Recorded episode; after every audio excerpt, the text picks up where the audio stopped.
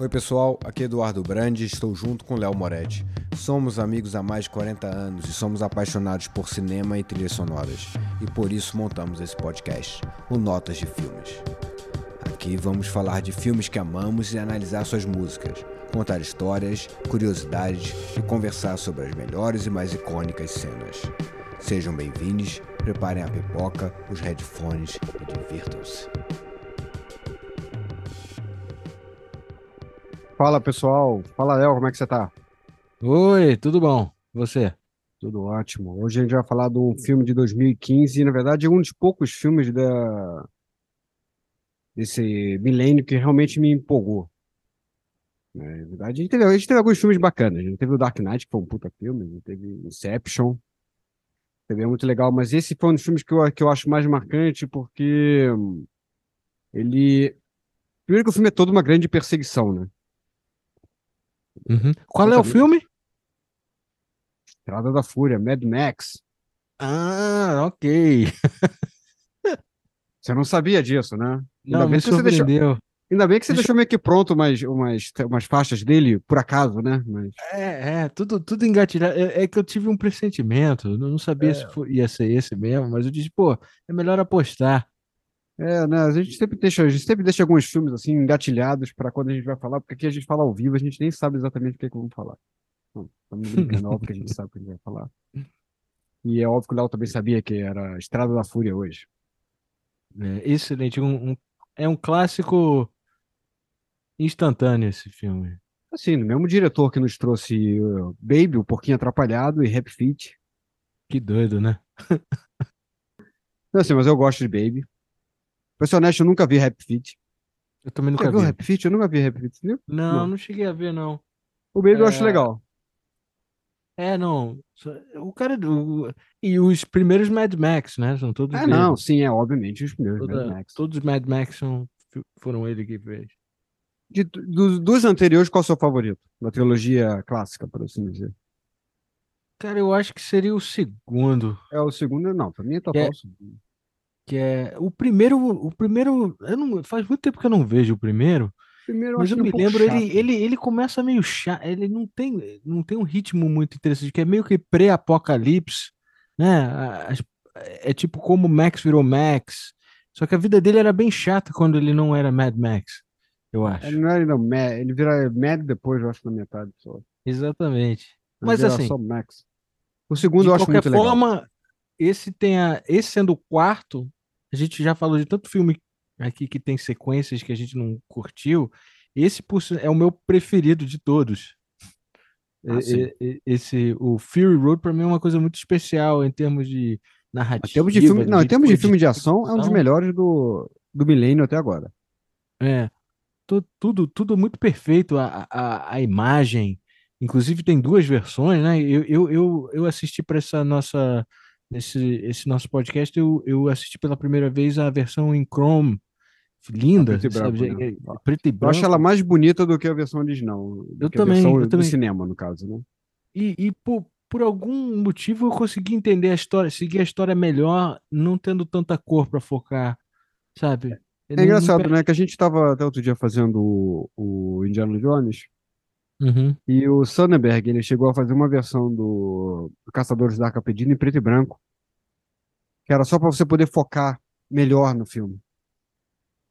Ah, então tem alguma coisa aí, então. Então ele, ele botou o filme todo preto e branco, não tinha áudio, o áudio era uma, uma música instrumental eletrônica e tudo mais. Mas era só para uhum. você poder focar no filme de uma outra maneira, né? Só para você ver os enquadramentos, para você poder fazer um estudo de, Pô, de interessante. Imagem. É bem interessante. Realmente eu achei e, e, porque a primeira vez que eu me lembro, eu vi no cinema Mad Max, para mim foi, foi um assalto aos, aos sentidos, né? De, a sonoridade, a gente vai falar da trilha, todo, toda a sonoplastia, o, o, a edição, tudo é tudo meio over the top, muito exagerado, de propósito, e funciona muito bem. Mas acho que a primeira vez eu fiquei meio que. É, meio né? confuso. Assim, a gente fez o filme junto, eu não lembro. Sim, sim, a gente foi. A gente viu foi, em 3D. Eu sei que a gente todo viu mundo, em 3D, né? Toda a nossa gangue, que, que agora muitos moram no exterior, foi com a gente. É. é. Foi, Alexandre, Alexandre, Alexandre o, foi. o Gilson. Gilson, Aline. Oi, todo Foi a mundo. primeira aí. versão. É, foi, a primeira, foi o primeiro filme desses 3D que eu realmente eu gostei de ver, porque normalmente eu não vejo muita graça em ver filme em 3D. Cara, acho que a gente, a gente viu em 3D A gente aí? vê em 3D. em 3D. É. Eu nem, é, talvez foi por isso que eu não, eu não gosto de filme em 3D. Eu acho que a salta é, é uma coisa que me deixa enjoado, fico tonto, sabe? É, mas esse eu acho que é diferente, porque esse, normalmente no 3D que a gente costuma ver, eles ficam fazendo as coisas indo em direção à tela o tempo todo, o que eu acho extremamente irritante. Nesse É. filme acontece, eu acho que só em dois momentos isso, se não em um momento. Eu acho que aquele momento que a guitarra vai indo na frente, assim, que ela. É, é, é. E tem um, explode, e, e vai morre tipo um volante que vai em direção à Aham. tela. Mas no geral, esse filme ele trabalha com 3D meio que para trás. Você vê as coisas como se fossem É. layers. É Então eu achei ele realmente muito, muito bom. Só um ponto de ordem, cara. A gente não falou o nome do diretor ainda. Sim, é na verdade a gente acabou de cortando, né? George Miller, gente, por favor. É o George E Miller. também dirigiu Bruxas de Eastwick, que eu acho um filme bem divertido. Ah, é, me esqueci. Ele me fez os anos 80, ele fez Bruxas de Eastwick. Ele E, na verdade, as, carreira- pessoas, as pessoas não falam tanto desse filme hoje em dia mais, mas eu acho esse filme muito, muito, muito bacana. Agora, eu posso dizer que esse cara, pela essa lista, ele tem uma das carreiras mais variadas de, de cinematografia que imagináveis. Cara. Ele fez aquele filme O Óleo de Lourenço também. Sei se você lembra desse filme. É, Lorenzo Zóio, ah, aquele que o cara faz uma cura para uma doença. É, né? que o filho dele tem uma doença que É. debilitante, né? E ele, o próprio pai começa, a já que os médicos não conseguiam fazer grandes coisas, o pai começa a estudar medicina e química, sei lá. É, E maneiro. mesmo maneiro. desenvolve um óleo pra- que acaba. Isso é história baseado numa história real. É. Mas É um isso filme muito legal aquele filme. E, e para falar que a trilha, é, sendo que o filme, o filme ele tem um, um quê de, é quase um filme silent movie, né? Tem muito pouco diálogo no filme. O que eu diálogo. notei essa última vez. Na verdade, o filme ele não teve, ele não teve roteiro, na verdade. Ele não teve um roteiro escrito, ele teve um storyboard. Eles É, fizeram, eles fizeram todo um storyboard gigantesco com todas as cenas do filme. É, é, eu, vi, eu vi uma coisa a respeito. É, e você vê lá nas cenas de, de produção, você vê que é uma, é uma sala inteira, cheia de storyboard, assim, com todos os quadrinhos, com cada uma das imagens do filme. E o filme em si não tinha roteiro. Portanto, que o elenco em si, ele, tava, ele ficava completamente perdido no filme. Com o pé atrás, né? Ele não sabia o que estava acontecendo, não sabia o que estava rolando. É, O Tom, ha Tom Hardy mesmo, ele ficou irritado várias vezes com o George Miller. É, A Shirley Theron também. O Tom Hardy chegou a pedir desculpas em público. é eu, eu, eu vi depois. Eu, É, eu- depois que ele viu o filme, porque na verdade as pessoas não estavam entendendo exatamente o que estava acontecendo no filme. que maneiro isso, né? Deve ser muito legal pro cara que ele demorou uns 17 anos para conseguir, foi complicadíssimo, né? Depois É, ele demorou muito tempo, mas o de produção deve ter sido uns sete anos. Sete anos de produção. Mas a É. história já existia há mais tempo. É, Agora, rolou- mas. Ah, desculpa. Não, não, assim, o filme aconteceu todo tipo de, eh, de enrolação para acontecer, né? Ele, eh, ninguém queria apostar no, no, no quarto filme, no final, depois, só por causa do Rap Fit, que aí o pessoal meio que, como que fez dinheiro, aí o estúdio deu. Ganhou um Oscar. É, aí, o estúdio, aí ele ganhou o Oscar, né, de animação. Aí o estúdio deu aval para ele fazer o, a Warner, né? Deu aval para ele fazer o, o Mad Max 4. Uhum. E mesmo assim, o, é- o deserto que iam filmar, que nunca chovia, choveu. Não chovia séculos e choveu. Aí ficou todo. Nasceram flores na porra do deserto, sei lá. É. Eles tiveram que trocar de deserto, eles foram pro deserto da. Namíbia.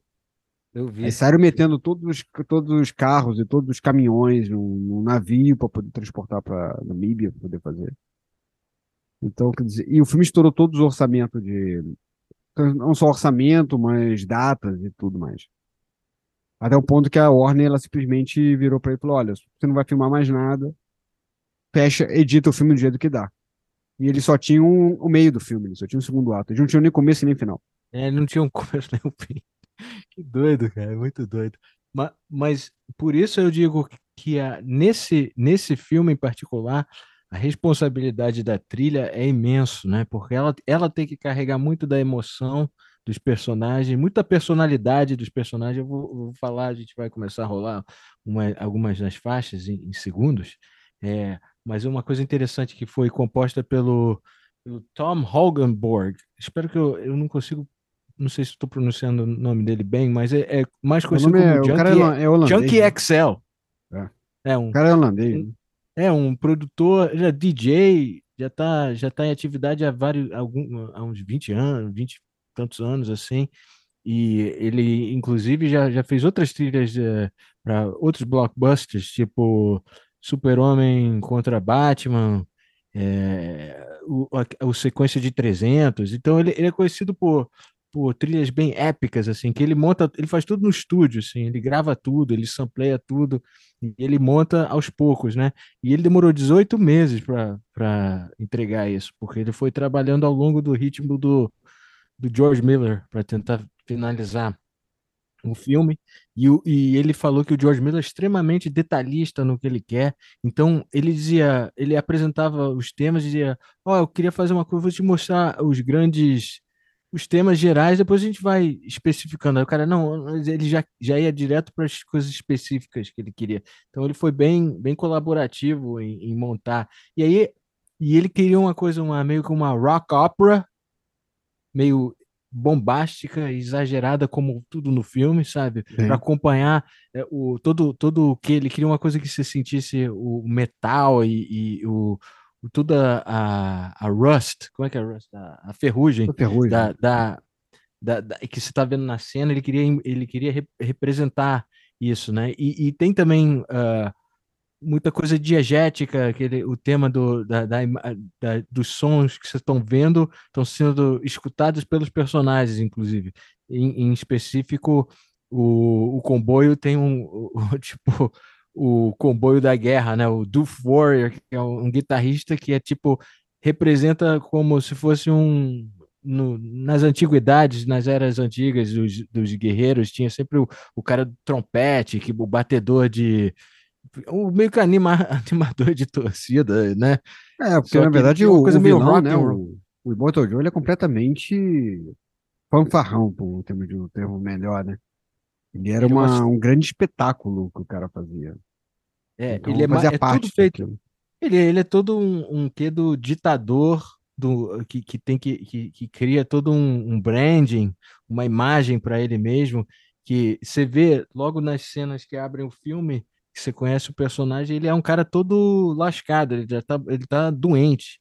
É, mas ele cria tipo uma armadura que parece que ele é todo musculoso, e, então tipo segura tudo, toda, todo o corpo decadente dele, tipo dentro de uma estrutura, ele bota uma máscara sinistra.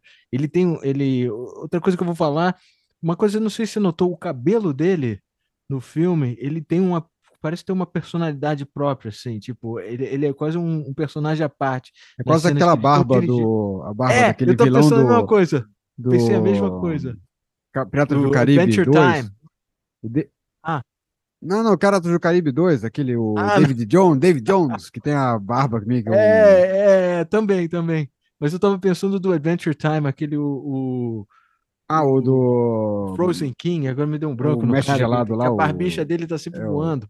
Ah, sim, sim. Mas ele tá. Se você vê as cenas, quando tá na velocidade da perseguição, a cara dele tá sempre focada e o cabelo dele tá sempre voando. Portanto, quem não notou e vai. Agora vamos. Nunca vamos conseguir ver isso novamente. Nunca mais vai conseguir desver. É. Mas é engraçado. E ele é o assim. mesmo, ele é o mesmo vilão. O ator é o mesmo, o mesmo ator que faz o Immortal Joe, é o mesmo ator que faz o vilão do Mad Max 1. É incrível isso, cara. É. Incrível. É. E mas é um personagem muito muito é, emblemático assim, é um, é um excelente vilão para um mundo apocalíptico, um, uma- um cara messiânico que que mantém a galera tipo escravizada porque ele controla a água da região, né? Que ele tem controle do, do, do hidro, alguma coisa hidro. É, ele, ele meio que ele consegue bombear a água, né? Ele, ele entrega da maneira mais. Ele faz ele makes it possível. rain, né? Ele diz, eu vou É. fazer chover. Aí, não, e o cara também ele, ele não ele não fala, ele late, né? Tipo, tudo é tipo Quase o Tom Waits, né? É tipo o Tom Waits e ele, mas, e ele é um cara, ele e você notou que ele ele você entende como o cara, o cara por mais que ele late, ele tem um vibe de inteligência, que ele já viu o que aconteceu. Ele não precisa entender que a Furiosa escapou com as mulheres dele. Ele já meio que sacou, diz: cadê as minhas mulheres? Sabe? Ele, tudo bem que ela conseguiu driblar a segurança dele, é, ponto a menos para ele, mas, uh, mas... Ah, não, é, descobriu, mas descobriu mas depois ele saca muito... logo, assim. é, ele não... não... só depois quando ele percebe que ela saiu do, da rota, é. ele, inclusive, ele é, inclusive também no final do filme quando eles resolvem fazer uma, um, uma batalha para tomar conta do Citadela do, do Immortan Joe, ele ele, ele saca isso só olhando assim, diz, vocês estão voltando pro Citadela! Ele grita assim, aí o, o guitarrista acorda do sono e, e começa a tocar. É, eu gosto é. muito do guitarrista, que ele fica, você fica um cara que, só aquele único momento que eu vejo o cara descansando, que às vezes até tem um momento lá que eles ficam meio que bloqueados, ficam tentando abrir espaço, é. ele fica vendo só com aquele, ele fica com um riff repetitivo. É, não, e também quando eles estão chegando, eu notei depois que você falou, eu dei uma olhada de novo, é que eles estão parando o comboio porque deu algum perrengue, encontraram algum obstáculo, e ele vai tipo. Brum, é, brum, é, então, brum. é só no repetitivo. Brum, brum, só para dar o. Mas, tipo, é como eu, se estivesse tocando eu, e já que parou, ele fica só na mesma, no mesmo riffzinho. É. Mas, mas, o mais interessante do. Eu, eu vi algumas coisas do Junkie Excel falando sobre o processo de compor, como ele, ele. Inclusive, ele tem uma série de vídeos no YouTube, quem tiver curiosidade, onde ele fala detalhadamente como ele fez as guitarras, como ele, ele bolou toda a percussão, que ele faz, sampleou muitas. Todas as baterias dele gravou. E ele, ele depois ele monta tudo no Pro Tools, no, no, eh, no é, Digital Audio Workstation, para quem não, não, não, trabalha com música, pode ser uma coisa que parece meio alienígena, mas se você olhar o vídeo, você vai entender bem como ele, como ele monta tudo isso. Mas o tema do. Ele tinha dois temas, mais ou menos, para o Mad Max. O primeiro, é, ele fazia com um único cello, é um som de cello que ele toca esporadicamente e, e, ele vai ele vai alternando o número de vezes que ele toca não é uma sequência muito certeira, pra, porque ele diz que ele queria representar o, o, a madness do Max, que ele pode explodir a qualquer momento. Então aquilo é como ele. E sendo que o cara fala tipo três frases o filme inteiro, quase, né? Ele, ele queria que você se sentisse pela música o ânimo do Max. Se ele tá mais para tranquilo ou se ele tá mais estressado, assim. Então, aí, logo a primeira coisa que a gente vê quando o filme abre, eu vou até tocar aqui, né? É, a gente já já começa tem o e aí ele faz essa essa brincadeira de com, com o cello. São três três três aí né? Sim. aí você diz ah só pode ser outras três agora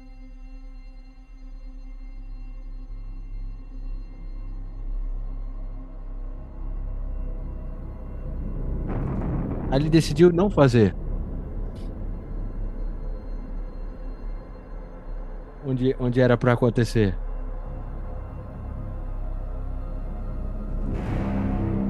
Só uma dessa vez, porque ele não. É pra você ficar meio imprevi... imprevisível o ânimo do cara. É, isso é muito legal. Achei né? muito maneiro isso, cara.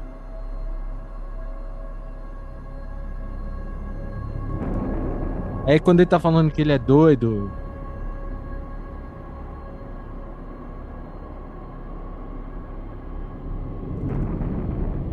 E aí ele. Ele às vezes ele toca, não, ele deixa você não, não saber se vai. Porque o teu cérebro tá esperando outra vez tocar.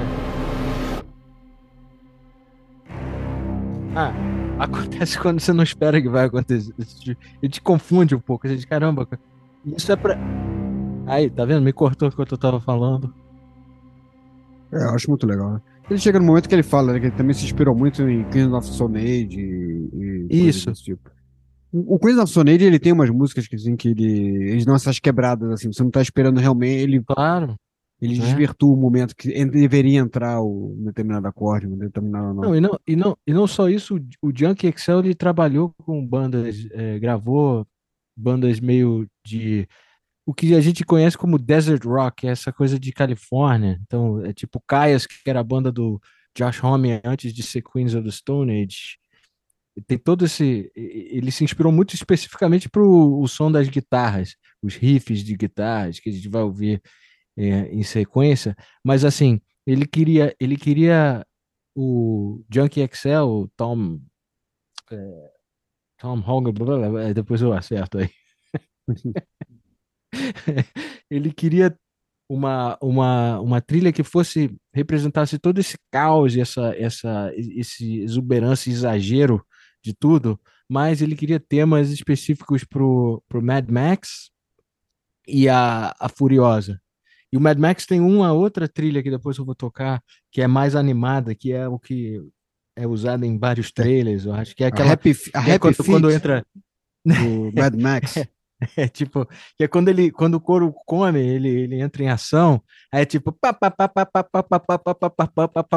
e, e é tipo, é tudo cortado, é, é, é sempre em cenas bombásticas, assim, que não tem poucas nessa, nesse filme, né? Não, esse filme é praticamente E- uma grande cena bombástica, né? Ele é um filme inteiro, praticamente um filme inteiro de ação. Não é o. Mas, é eu- um mas eu acho que a gente, a gente estava falando do Citadela, do Immortan Joe, tipo, o ambiente onde a gente conhece. Eu, eu gosto muito da trilha. A gente pode. Eu vou até botar enquanto a gente vai conversando, que na verdade é um, é um. É uma faixa de oito minutos essa aqui. Não vou tocar toda, sim, mas, mas é só para ter um. Eu gosto muito do som que parece que ele sintetizou é, coro de, de plateia, de, de humanos aplaudindo alguém. Aí, ó.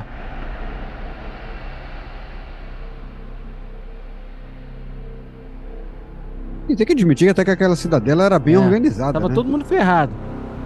Porque tem uma hora que ele vai andando pela cidadela, você vê assim, tu pensa assim, ó, porque tá aqui onde tem as plantações, aqui onde fica o observatório. É uma coisa bem organizada. Você tem que tirar o chapéu pra ele. Ele era um cara, ele, ele fazia uma boa direção E ali essa faixa aqui toca quando, quando que a gente vê que o Max é raptado pra virar uma saco de sangue pra para os War Boys, que é a, a gangue de. É a seita dele, né? Que. Que, que faz todas as vontades dele porque querem morrer em glória. Não entendi se são só, só cara doentes. Não entendo. É, acho que tipo, são Kami do- Crazy, acho- né? Eles são doentes, né? Muitos são doentes que precisam de sangue pra pra se manter vivo, né? É, na verdade eu- ali é, eles vão precisando porque os caras estão. Cara, não sabe nem, nem quero saber tipo de coisa que os caras passando normalmente. Embora eu É. não tenha. é, alguns detalhes ali eu acho muito legais. né? Na hora que ele tá fugindo, né? E é uma cena de perseguição que dentro da. dentro das cavernas. Até o próprio. A velocidade da câmera, ela não tá. Não é a velocidade normal dela, de, que é, É, de parece 24 mais frames por mais- segundo É. ela é mais ela é mais ela, ela fica um pouco mais acelerada um pouco para poder ficar uma coisa com uma outra pegada e É. na hora que ele pula e ele pula de pra um, pra um gancho né lá de fora num penhasco eu não sei exatamente qual era o plano do Max nesse ponto acho que nem ele sabia também Eu acho que ele só queria encontrar uma saída de lá, mas ele viu que a, a saída lá era, era, não, não, era roubada, cair lá de cima. É. sabe? aí recolhem ele fecham a porta as portas do lado de fora são uma porta de ambulância porque aquele ali era a área médica Eu não tinha notado, depois você, me, você falou, eu dei uma olhada. Muito louco isso. É o tipo de detalhes, né? Os caras pensam assim, ah não, a gente gosta de carro, a gente vai botar aqui uma porta de ambulância. assim. É, no muito ambulatório. maneiro. Muito bacana mesmo. Agora, E assim, essas- eu acho que pra um cara que tinha tanto valor de sangue, eu. Eu acho que até aceitaram muito fácil a coisa do, do garoto de querer levar ele embora do carro, né? É, não deve ser tão fácil, né? É, devia ter Inclusive, que o cara uma certa ele é um burocracia, eu acho, né?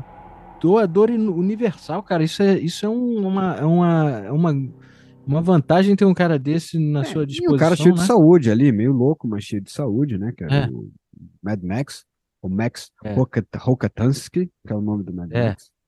Mas ele tinha, ele era um cara com, porra, um nível de saúde lá em cima. Então, aquele, aquele sangue dele ali devia valer ouro, né? Naquele lugar.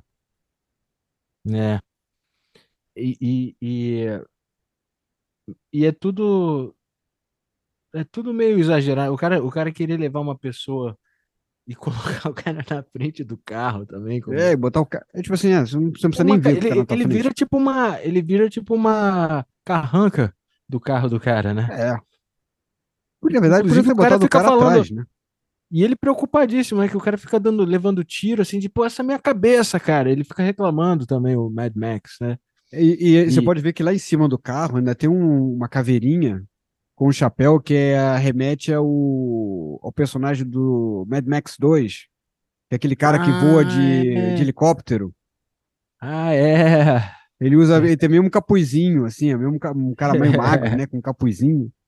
A caveira que tá ali em cima do carro remete a isso. Pô, interessante isso. ele- O cara tem toda uma. Ah, não, os caras fizeram com muito carinho aquele filme, na verdade. Agora, uma coisa, sabe o que eu achei interessante? Essas gangues, você dá a entender que o, todo, todas as gangues do filme, elas basicamente são tipo assistentes do Immortan Joe, né? Tem o cara que é o comedor de pessoas, que não ficou bem em português isso, mas ah, É, não, não é, ficou bom, não. é, o cara ficou eu um não tarado da festa liberal. E aí tem o, tem o Bullet Farm, né? Que é um cara que. É, é o do cara- Swing Man. O, o cara do swing, né? O comedor de pessoas. É, é, Não, não, mas pelo que eu entendi ali, eram vários. Eram três cidades, ou três cidadelas, né? Então, Você mas são- são, tinha- todas, elas são, elas têm uma, elas têm uma cooperação entre. Não, eles têm uma- elas é, eles têm uma- arma, um, um fabrica arma, outro É fabrica de, gasolina. os fazendeiros de balas, né? É, o fazendeiro de Bullet Farmer. É, É, o Bullet Farmer, é, os Bullet Farm lá, o... Aí você tem o outro que era o... o outro, o que mesmo? é o People Eater, que é o, é o comedor de pessoas. É, mas o cara, o cara não é o- não como se fosse uma grande orgia, a cidadela do cara. Que, cara- que os caras que, que os caras forneciam lá Não, ele fazia, ele era o, ele não era o. Veículos? Agora tô, O que, que era o cara fazia? Depois, é, eu acho que, eu acho que, acho que o Joe tinha, tinha água. e gu- Será É, que o cara outro tinha era água- gasolina? É, quem tem água gasolina? tem comida, né? Porque o cara... Mas quem tem a gasolina? Ah, o cara da gasolina. O cara da gasolina é o, é o que você... É o cara do, da, É o comedor de da orgia lá, o comedor de homens. E ele tem um pé todo, todo, todo. Não sei o que que ele tá com problema no pé. É, Parece uma elefantite. elefantise, pelo que eu entendi ali. É, né? é. Uma coisa ali rolando ali no pé dele. Mas a minha pergunta é: cadê, cadê a, as outras tribos? Por sinal, é, Ah, não, você tem umas Tina outras Turner, soltas lá, A Tina Turner essa semana, né? é, é, Infelizmente, né? infelizmente, né? E ela foi uma grande vilã do, do Mad Max Thunderdome. É porque todos os vilões ali da- no mundo do Mad Max, eles eram extremamente flamboyantes, né? Os caras eram extremamente exagerados. assim, Você tinha o... É. Mesmo no primeiro, que era o... que foi um filme totalmente independente, é, ele existia, ele tinha dentro das suas proporções um, um vilão exagerado. No dois era aquela gangue sadomasoquista. É, porque era É. uma gangue sadomasoquista, é, né? Os é, caras é, é. andavam com o outro na coleira e tudo mais. Eu sei, eu sei bem, eu sei reconhecer uma gangue sadomasoquista quando vê uma. Uhum. E, e no terceiro era hum, a cúpula do trovão, É. Tane, tinha aquela coisa lá do, do Master Blaster. Master é, Genial, cara, aquele ali. genial. O filme, o filme eu acho que ele peca por algumas coisas, aquelas crianças lá, acho que ele ali meio chato, É, meio, meio Meninos do Nunca ali, aquela coisa. é, meio é, Peter um Pan, que eu achei praticamente irritante. Mas. Aliás, isso nunca dá certo em filme, cara. É, nunca dá certo. É. E, mas o. E esse agora temos uma, uma série de vilões extremamente é, flamboyantes, chamativos e teatrais, né? É. Teatra... Não, tudo é flamboyante, né? Os carros, o fato que os caras constroem carro em cima de carro, eles botam carrancas de carros velhos em cima de outro carro e faz tipo um sanduíche de carros, assim, um, exagero. Aí o cara Não, ele um coloca, ele coloca vários espinhos. Eu não sei para que serve os espinhos. Só se você for correr e pular em cima do carro. É, eu acho que é mais tribal, uma coisa assim, Não, meio total, para representar representar a sua gangue, que aí você consegue identificar no deserto, que é tudo muito igual ali na, na, na- no deserto, né? É, porque senão vira que nem aquele filme Transformers, que os Transformers começam a lutar um pro outro, você tá assistindo e É, sabe, quem- você não sabe é. quem tá ganhando, quem tá perdendo, né? Porque Não, e uma coisa que é engraçada é que no começo do filme você vê que é um, é um, é um, a ação no final tem aquele negócio daquelas varas que ficam nos carros, e os caras ficam, ficam Sim, sim, boiando entre um carro e outro, muito maneiro. É, você nota no começo que eles. Todos os carros são equipados com essas varas. Não, e É. assim, esse filme. Mesmo se não estão sendo utilizados no momento. É, sim. E esse filme foi um filme que ele usou 80% dos efeitos especiais dele são práticos. É. Então, ele, ele usou é 20% CGI. As pessoas falam que não tem CGI, mas na verdade tem muito CGI ali naquele filme. Né? Mas é, o mas a maior parte muita- deles foi, foi em efeitos práticos, o que é muito raro hoje em dia, né? É. Sem dúvida. Então tem uma série de de backgrounds, de fundos verdes ali que foram utilizados no CGI até para poder colocar os personagens, os atores no em, em determinadas cenas de ação e para fundos e tudo mais, né? Teve, só não teve considerando a escala daquele filme. É, o fato de ter usado tantos veículos reais e dublês e todo tipo de coisa e, e realmente foi muito arriscado. Me admira realmente que não tenha morrido ninguém ali. Pelo menos eu não Acho fiquei que ninguém nem se machucou. Ninguém nem se machucou. Ah, não, alguém se machucou. Cuidado, Não, se machucar, se machucaram, mas não teve nada fora do comum. nada muito né? sério, assim. É, então quer dizer, foi feito tudo com muito cuidado. E o próprio George Miller estava muito em cima disso. Portanto, que ele não conseguia dar atenção para os atores mesmo, né, do filme. Que, além de não ter roteiro, não sabiam exatamente o que estava acontecendo. Então, tanto que, É muito O bom, Tom- cara. é. portanto que o Tom Hardy e a Charlize Theron já brigaram vários, vários momentos e estavam numa época, uma, num momento bem estressante, né? Teve um momento que ela quebrou, inclusive o, o nariz dele numa das cenas. Que Mas de Claro. propósito, o, o... Ah, Diz ela que não, cara, assim, ela disse que não, provavelmente não foi de propósito, de propósito, mas no calor da situação, né, naquele momento lá, e também estavam brigando na cena, né? Que é aquela cena que eles estão brigando e um pouco antes Ah, quando eles se conhecem a primeira vez, e- é, logo naquele no início, assim. é que eu vou passar, é, eu vou. vou- Ah, mas vamos, vamos, vamos seguir na tua ordem. Mas- não, mas aqui, o, o que eu queria falar também é tudo. Voltando ao, ao fato que a trilha segura muito da, da storytelling do negócio. Então, para você. É tudo muito visual. Quem, quem já viu o filme sabe o que eu tô falando, né? Que é, é- você sente toda, toda a ação mesmo com pouca palavra, mas a trilha ajuda tanto, cara. Em, especial, em, em, em particular, essa ideia do comboio do Immortan Joe ter um uma tipo né, um como é que seria o é, uma carruagem de som, né? É, seria tipo um trem elétrico. É um trem elétrico com, com percussão atrás. Só que em vez do Carlinhos Brau ou Ivete Sangalo, o cara tem um, um cara com uma guitarra de fogo. É, E tentaram cortar, você sabe, né? Que tentaram pra caramba cortar esse, esse personagem do filme. Mesmo depois de filmado. Meu Deus.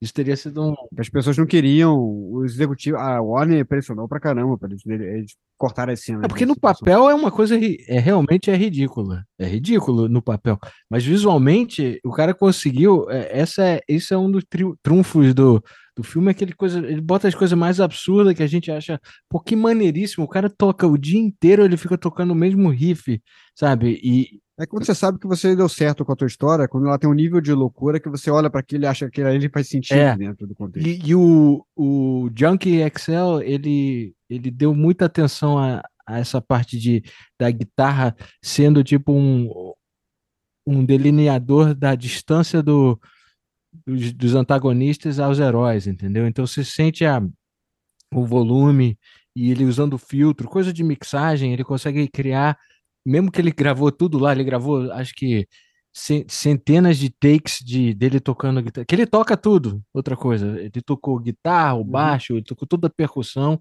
é ele mesmo montando tudo no computador e, e fazendo essa, essa, essa coisa extremamente orquestral. Então tem que, tem que bater muita palma para esse cara. Ele, ele, e, inclusive, ele tocou todos os riffs, ele tocou várias vezes. Aí ele, ele criou cópias de cópias de cópias. Porque se você escuta no, no, no cinema, acho que você ouvia até 16 guitarras tocando ao mesmo tempo para fazer essa sonoridade Isso toda. é, é comprometimento É, é outra coisa. E né? e aí eu já vou tocando aqui que quando começa a caça inclusive a, a faixa aqui se chama Blood Bag, referindo ao, ao fato que o Mad Max ele está na frente do carro como não só como carranca, mas ele também está conectado ao, ao, ao cara que é o meio que o vilão no início, mas que fica um aliado no fim, né? É, o Assim, Nux. eu não sou médico, eu não sou, eu não sou médico e não sou enfermeiro. Mas eu acho que deve rolar uma infecção, o risco de infecção você É. fazer transfusão de sangue dessa maneira. Ah, é porque é, De novo, eu não É. sei, não sou médico. porque no calor, a are- areia, Tem e, essa tipo, impressão, né? a velocidade, o fato de vários tiros estarem passando, sabe? Pode. É, Não, e a poeira a poeira também. danada. Porra. É, realmente, você tem que ligar muito. eu- Tem que ligar muito o, a suspensão do disbelief para É. curtir. Eu me lembro daquela cena do, do Fear Loaf em Las Vegas, né? Do Medo e Delírio. Uhum. E tem a cena que tá o Johnny Depp, né? Que é o Thompson, né? No filme, o personagem do filme. E ele tá acompanhando uma, uma corrida dessas no, de motocross, assim, e ele tá bebendo uma cerveja. Quando os caras passam, ele vai tomar cerveja, o negócio virou tudo solidificou em, em areia. É, mais ou menos. É, é, é mais isso. Eu acho que essa, acho que é essa sensação de areia que a É, gente tem lá, né? De pó e de. Mas aqui, ó, escuta aqui o, o- como, é, como é bem feito isso aqui. Cê, dá para apreciar. Então a gente tá vendo mais ou menos. Aí começa a batucada aí da, do trio elétrico.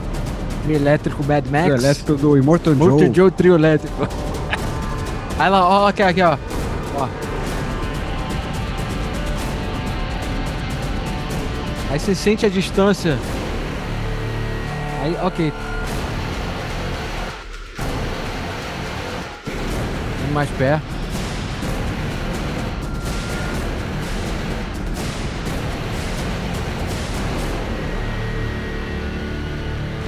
É uma insanidade. Você pensa aí, você tá vendo aquele comboio todo andando. É tão insano tudo. Agora, assim, tem que dizer que a gente vive no, num país do carnaval e o fato de você não ter um bloco chamado Bloco do Immortal Joe é um absurdo. É. Cara, a gente tem que fazer o bloco do João Imortal. O João Imortal. Toca umas batidas assim, o- os tambores. Aí, João Imortal!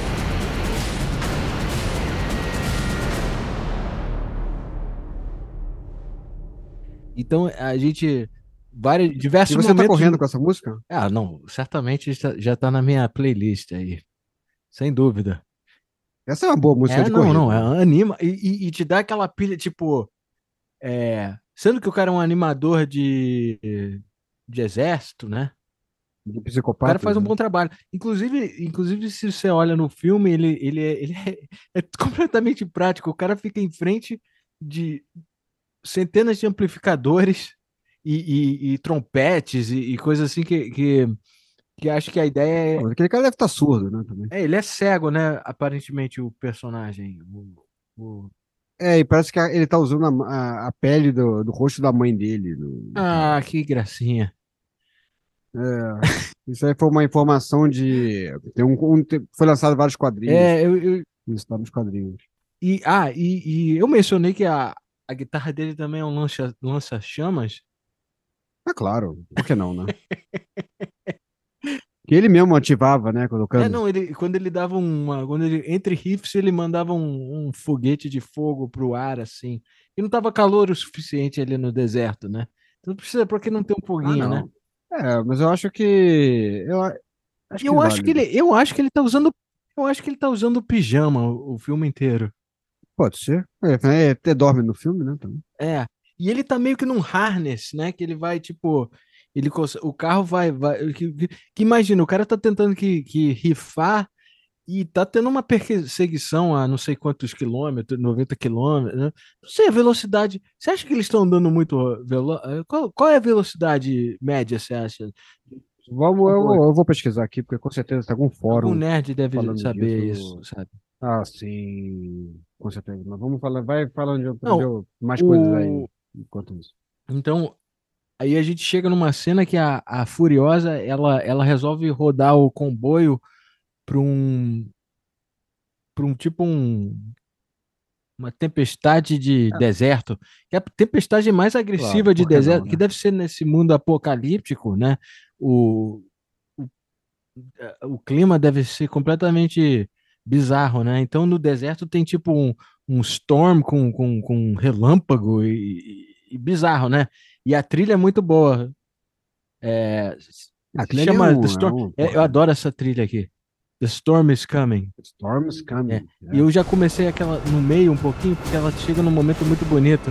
Então tem sempre esse batuque que a gente tá vendo.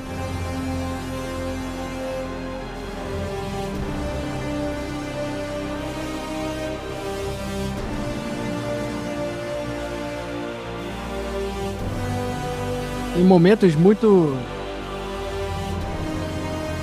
muito melódicos na, na, na trilha também, né? Em particular esse. Tem o momento da. Quando a gente vai ouvir o tema da Tudo Furiosa, que é lindo.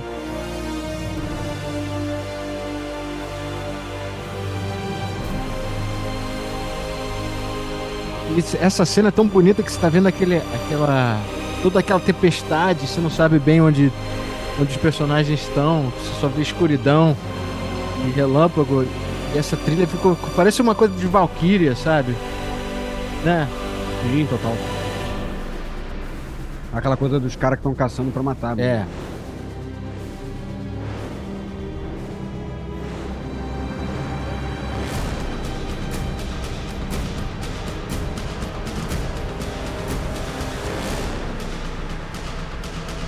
Muita percussão eletrônica também na, na trilha. Ele, ele mistura bem esses elementos eletrônicos com, com sonoridade mais de orquestração mais tradicional. E essa é a- é cena que aí o Max finalmente se livra, e aí é que ele vai conhecer a Furiosa e, a, e o grupo de mulheres do Joe que, que... Assim, a, o McGuffin do filme. O né? Joe só gostava de modelo, né? É, na verdade, eu fico, eu fico imaginando onde é que ele conseguiu aquelas mulheres naquele, aqueles corpos, que até hoje em dia não é muito simples de conseguir. É. Naquele lugar, né? É, é. Enfim, é, é, a função delas. Mas só para responder a sua, ao seu questionamento, o- a, a perseguição ela pode, ela deve ter ocorrido nos momentos gerais com 60 km por hora, considerando o tipo de terreno, o peso dos veículos e tudo mais, podendo chegar em alguns momentos a 110. Ah, então, basicamente, a, a velocidade que a galera dirige na, É tipo ali o na barra. Rebouças. túnel Rebouças. É o tipo túnel Rebouças ali, né? aliás, aliás várias, em vários momentos, eu não sei porque eu tive uma, uma reação visceral olhando as cenas e eu pensei muito no trânsito no Rio, assim. Tipo, a galera é tão. é, aqui é tão é, vicious no trânsito quanto esses caras dirigindo, sabe? Para fazer cortar, às vezes, sabe? Você faz, corta na, na rua, sabe? É uma coisa muito agressiva. É, é praticamente isso. A gente vive no mundo de Mad Max aqui no Brasil. É. Então, eu acho bem. É, É bem rela- relaciona bem, eu acho. Relaciona bem. é, Mas estava falando das, das, das, mulheres, né? Uma da, uma da, um dos temas do que George Miller, na hora que estava pensando no filme, ele pensou duas coisas. Primeiro, ser no filme que tem uma grande, que é uma grande perseguição de carro, né? E uma outra é que o MacGuffin, MacGuffin é o foco da, é é um objeto que é o foco da trama. É o termo que a gente que é, que é utilizado. Então, por exemplo, no Indiana Jones, o MacGuffin é, pode ser a arca da. Na verdade, o MacGuffin no, do Indiana Jones estão todos no título, né? Ou é a arca da aliança, ou é o cálice sagrado, que é o que eles buscam. Ou, ou, ou aquele pé de coelho, Rabbit Foot, é, é, Missão Impossível 3, que é o MacGuffin do Missão Impossível 3. o cálice, O Rosebud do Cidadão Kane, ah, é, o, né? o cálice de fogo do Harry Potter. o Cálice de Fogo do Harry Potter. Então, e no caso, ele botou como MacGuffin que é, é seres humanos, no caso ali. Né? Então, são as, as esposas dele. Uma deles, inclusive, é a. É a, é a Kravitz. Zoe né? Kravitz. Que agora é a mulher gato, é. né? Filha do Lenny Kravitz. Ah, e, É, e a. E o personagem dela se chamava Toad, né? Eu acho. é, todos esses, tipo, Todos os É personagens. Toast, é Toast the No- é, não é Toad, né? É Toast. Toast the Knowing. Porque É. cada um inventava Agora, lê- nomes. você tem todas elas aí? Lê a lista aí. Eu tenho todas elas aqui. É, tem Toast the Knowing, que é a Zoe Kravitz. Aí a outra é The Splendid Agarod, Que é a, é a, pre- Rose é a- que é aquele Whitley. que morre. que é a Que é a principal. que morre. É. Que tava grávida. A Capable, Capable. Capable, que é a Really É, que, que ela é, é neta do Elvis Presley e ela é casada com o, o ator que fez o, o guitarrista. Não ela casou com o cara do É, ela é guitarrista. casada com o cara que toca. guitarra. Eu sei que teve alguém que se casou ali, Ela, mas ela, foi, foi com o ela. guitarrista. Aham. Eu tinha entendido que era uma outra coisa, mas eu posso, não prestei muita atenção. Essa parte meio cara de fofocas eu não pego tanto. É. Tem a Ebeli, que é a The Dag, e a Shido The Fragile. É que é a que, é a que, é a que fica tentando sempre escapar a frágil. É legal que o cara já descreve Sim, sim. a personalidade com o nome, né? Tipo, é, é, se tivesse fulana the stupid, ou É, sim, sim, é. The Ridiculous. ou, ou se tivesse uma que fosse pão dura, né? Fulana pão dura. Fulano Pão Dura. Mão de vaca. The cowhand. É. É, mas ah, E a Imperador Furiosa, que é a Charlize que tá ótima também. Eu, eu esqueci como, como ela é boa nesse filme, cara, essa atriz. ah, é, né? É, raspou o cabelo, acho que umas três vezes, porque ela tinha raspado uma vez, aí acabou que choveu no deserto, aí não começou, aí ferrou a filmagem, depois raspou de novo É. para filmar em si, aí depois quando o filme ficou num grande vácuo e não tinha nem começo nem fim, aí entrou um novo, um novo presidente da Warner que pediu para olhar para ver como é que estava o filme. George Miller apresentou tudo mais, ele viu totalmente, ele viu todo o potencial do filme e, e deu mais algumas semanas para gravar de gravação e, e aumentou o orçamento. E, e engraçado, eu Aí ela raspou o cabelo de novo para poder fazer essas vou tocar aqui o tema, o tema que a gente conhece essas. Primeira vez que a gente conhece essas personagens e a Furiosa quando depois do daquela cena do do storm, do, da tempestade deserta que eles sofrem, ficou meio, todo mundo fica meio com problema. em- Por que que para o, o comboio dela, o, o rig delas? Eu acho que ele. Ou emperra? Me lembro, Fica acho que- emperrado por conta do negócio, eles estão tentando consertar, acho que entrou areia, alguma coisa assim. E o Max, É, o Max se alguma- libera do, da carranca, né? E ainda leva o. É, e vai logo Bucks. atrás, só, é só logo depois do, da tempestade lá. É. né? E aí a trilha, a trilha é essa aqui. É mel- melancólica, assim. Tá.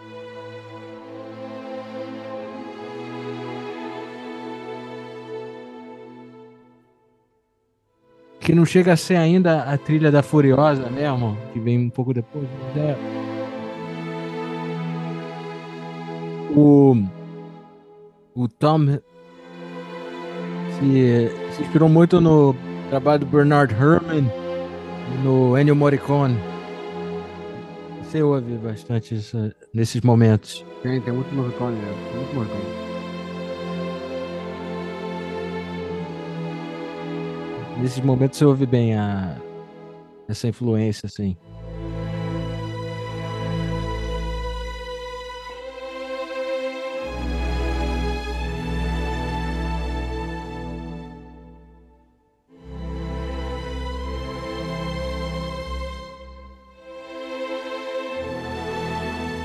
Mas assim, esses momentos são poucos, essa tranquilidade, né? Só tipo, logo em seguida vai É, ter. Na verdade, não é, não é uma, também não é uma música pacífica, né? É uma música meio angustiante. É, ela é turbulenta, emocionalmente turbulenta.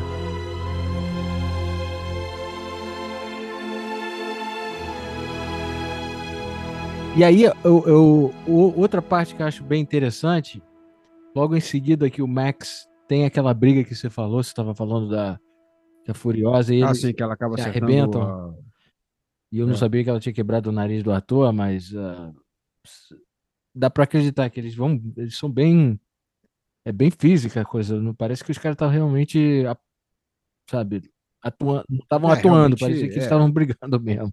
É. E o Max consegue o, o toma conta do da rig delas, né? E deixa elas, ele quase Sim. abandona elas, né?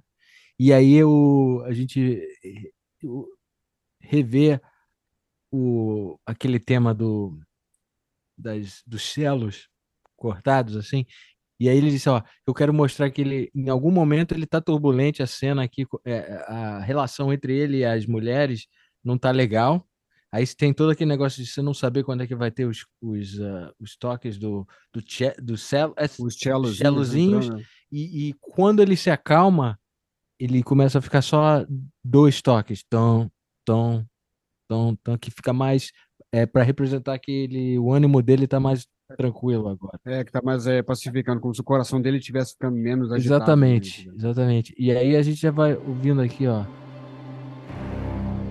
Aqui ele tá ainda tem toda uma tensão também, ele colocou toda uma ambientação embaixo da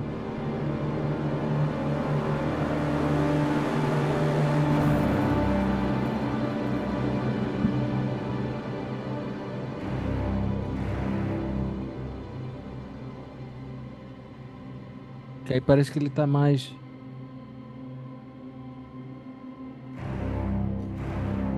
Aí já não tá mais tão legal.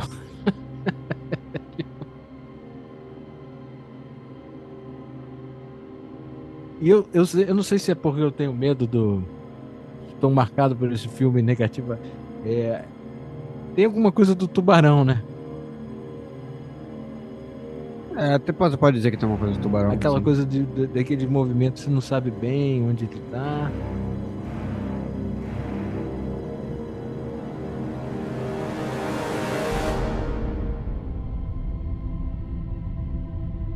E é legal que o, que é o próprio caminhão da, da Furiosa, é- ele é todo cheio de armas, meio que espalhadas, né?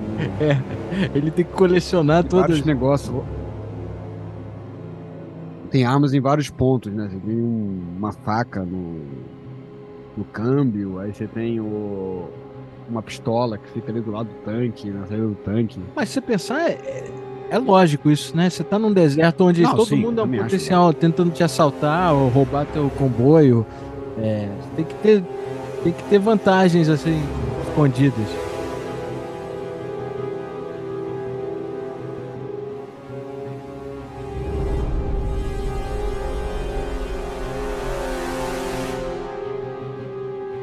E assim, é. Os personagens são muito. Assim, o ânimo dos personagens é muito. Tipo. Representado pela. Pela trilha. A trilha tá contando Eu acho que a, a cons- a construção de visual dos personagens é, É. muito boa. né? também. Você, você consegue olhar para os personagens e consegue ver todo o potencial deles, não só de personalidade, de energia, de selvageria, só no visual deles, só nas roupas. Como é que se arruma. Sem dúvida. Me admira que tenha ganho o Oscar também, né, de figurino. Não ganhou, né? Ganhou? Ganhou. Ele ganhou quatro Editing. Oscars. Editing. É, melhor de edição, Uhum. com, porra, com razão, é um dos melhores, é uma puta edição esse filme tem. Ele tinha mais de 700 horas de material bruto. E você pegar 700 horas e transformar em duas, cara, tem que ser, porra, tem que editar muito bem. E todos os focos de ação, eles colocaram bem no meio da cena, da, da tela, que é para evitar que o seu olho precise ficar indo de um lado para o outro quando você tá, tá vendo, o que tornaria cansativo. Numa, um filme com, muita, com uma edição muito rápida. Então eles botaram, eles fizeram, fizeram um negócio muito bem feito. Então ele ganhou edição, figurino. A edição, que inclusive, quem ganhou foi a esposa do É, que, que fez a edição. cara que edita. A edição de som também ganhou e ganhou production design. Pô, maneiro. Mas ele, em geral, foi indicado para 10 Oscars, incluindo, incluindo melhor filme e melhor diretor. Assim, por roteiro não tinha chance, né? Infelizmente, não Roteiro ganhou. não tinha Hã? chance, porque não tinha roteiro, né? Então. Olha, merecia até, acho, Roteiro? um roteiro. É, não tem roteiro, Assim, mas melhor, melhor filme merecia, cara. Assim, melhor direção. melhor filme merecia. Melhor Eu- direção, certamente. Sabe? Agora, você me falou que ele só tinha desenho animado pra, pra roteiro, cara. É, na verdade, no. É, no nos animados, né? Tinha storyboard, né? É. E na verdade, quem ganhou aquele ano? A gente tinha Mad Max concorrendo, né? A gente tinha também o Regresso, The Revenant. Deve ter sido The Revenant. Tinha também o Perdido em Marte, Martian, do Ridley Scott. Ainda tem a Bridge of Spies, você tinha uns outros filmes assim. A quem ganhou foi Spotlight. Segredos Revelados. Ah, tá. É. Assim, o Oscar não quer dizer É. nada, sabe? Tipo, É, é, é um filme bom, É bom. né? mas, é, é. Tipo assim, você lembrava que esse filme existia? ah, mas esse é um, esse é um tipo de Não. filme, eu diria que Mad Max é, é nível Top Gun Maverick, em termos de, de, de lembrar por que, que você vai ao cinema, sabe? Em vez de Exato. assistir as coisas no YouTube, como eu faço. Ele é um filme que realmente faz diferença. Assim, eu, assim, eu, já, eu devo ter visto esse filme já umas 10 vezes, provavelmente. Eu devo ver esse filme todo ano, praticamente. É. Uma vez por ano eu assisto. Eu, E é um filme espetacular. Você não cansa de ver esse filme. Você não cansa de admirar como o filme é bem feito. É, é verdade, é assim. Eu, eu, eu tive a experiência quase de ver de novo, porque eu nunca tinha visto a versão. Tinha visto algumas vezes a, a original, a colorida, mas Ah, essa, colorida, essa né? nova, novo jeito é, foi como assistir o filme pela primeira bonito esse vez novamente, sabe? E E ele tem uma coisa meio. Doré, que é o ilustrador da Divina Comédia, Uhum, né, que fez várias ilustrações de Divina Comédia, e ilustrou, ilustrou uma, uma série de livros clássicos também. uhum. Ilustrou, fez ilustrações da Bíblia, fez do Edgar Allan Poe e tudo mais. Paraíso Perdido. E me lembra muito, mas ah, me lembra muito algumas cenas da Divina Comédia, a maneira que ficou desenhado no filme, Ah. né? E ele, realmente, no, o preto e branco tornou o filme muito maior. É, concordo. É, eu, eu sugiro quem não tenha visto o filme em nenhuma versão. Ele tá em algum streaming, o Sim, preto sim. e branco? Por incrível que pareça, o preto e branco tá no Prime, grátis. Parte do plano. Já, o- já a versão original, a versão original tá no HBO. É, a HBO tem o- a versão original. Acabei assistindo pela HBO. Eu vi com uma preguiça de caber no Prime. É, mas eu você, você Aí encontra eu coisa boa no. Prime. Não, você tem bons filmes no Prime. É, mas aí, aí Mas eu fiquei, eu fiquei, eu não lembrava com certeza na hora que eu, tava, que eu ia botar pra ver, aí acabei vendo. Eu sabia que não tinha na HBO, e eu falei, ah, vou botar logo na HBO e vejo. Como eu também já vi o preto e branco várias vezes. É. Aí, aí a gente tem aqui o Brothers in Arms, que talvez é. É é difícil escolher uma faixa preferida nessa trilha, que é tudo tão maneiro assim, mas essa tem talvez as partes mais memoráveis, e eu acredito que essa é uma que, daquelas faixas que foi reaproveitada em outros, ahn, outros trailers de outros filmes, depois de, do sucesso que fez o Mad Max, sabe? E se chama Brothers in Arms. E é a cena que, que a Furiosa consegue chegar no comboio, eh, che- chegar o rig dela no, numa área que ela tinha feito um, né, um, um acordo com os eh, motociclistas lá. E os caras ficam É, bolados que, na verdade, eles é. tinham- ela tinha dito que não ia ter muita gente atrás, e tem, tem tipo três, três tribos atrás dela, e os caras ficam chateados. E eu até compreendo, cara, porque É, porque o combinado é combinado. Combinado é né, combinado, cara? A você combina chega- uma parada. Caramba, imagina, diz, ah, não vai, vai ser tranquilo. É que nem você fala assim, eu vou numa festa, pô, posso levar, o, posso levar uma pessoa? Aí no final você aparece lá com 40 pessoas. Ah, cara, É, me seguiram aqui. not cool, man. Eu sei que é seu casamento e tal, eu sei que podia trazer mais uma, mas eu trouxe aqui mais 40 pessoas. É, Foi o que a, foi o que a Furiosa fez ali. É. né? mas essa faixa Brothers in Arms é porque eu acho que reflete o fato que o.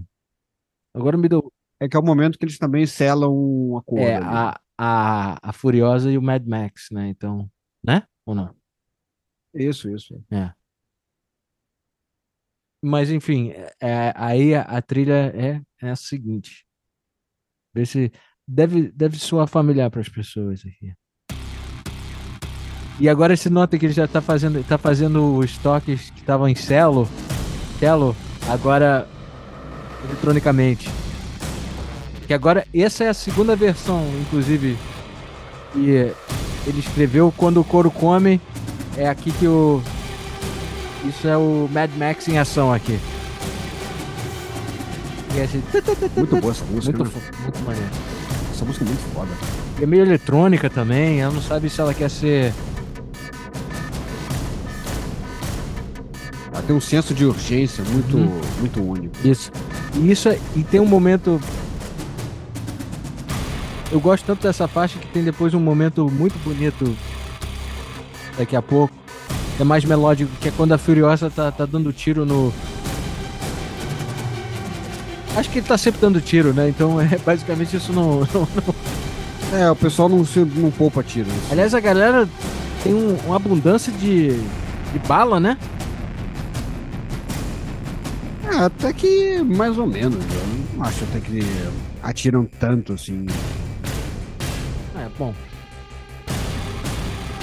Mas assim, aí. é- É, John Wick, é, todo mundo atira pra tudo, né? Só abre uma porta dando tiro, John Wick. né? Acho que quem usa mais bala mesmo que você vê gastando é o, é o fazendeiro de balas lá. o- É, então, fazendo de balas, ele chega em seguida. Ele, ele você vê atirando de maneira aleatória só pelo Também, caldo. também se, se o cara ele é fazendeiro de balas, é, não sei, não É, sei o que tem isso quer dizer título, bem, o que quer dizer, mas deve ser que ele tem uma abundância de balas pra desperdiçar. Então, ele É, que todos, ele cria balas, né? todos seria o que eu diria, ok, o que fazendeiro, Ele cultiva balas. É. ele diz, eu vou fazer mais de qualquer jeito, sabe? E aqui tem um momento que, que acalma. E aí pega de novo o negócio. tá?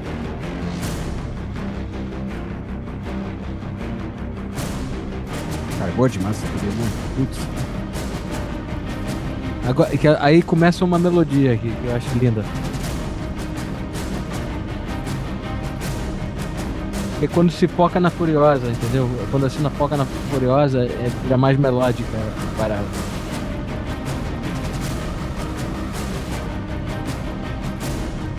Na verdade, esse filme é mais da Furiosa do que do Mad Max, né? Ah, Aqui, não, ó. Sem ó. dúvida. Começando a ficar melódica. É um filme muito mais voltado pra Furiosa do que pro Mad Max. É. Eu gosto desse momento aqui.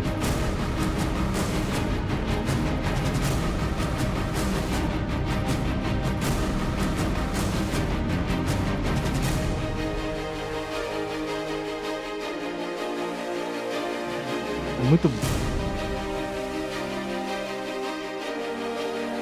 lindo.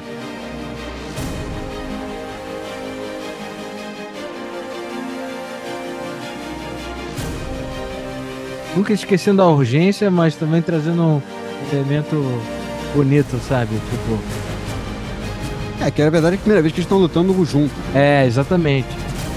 Tipo, é uma celebração. Até então era meio cada um, é, cada um por si, né? É.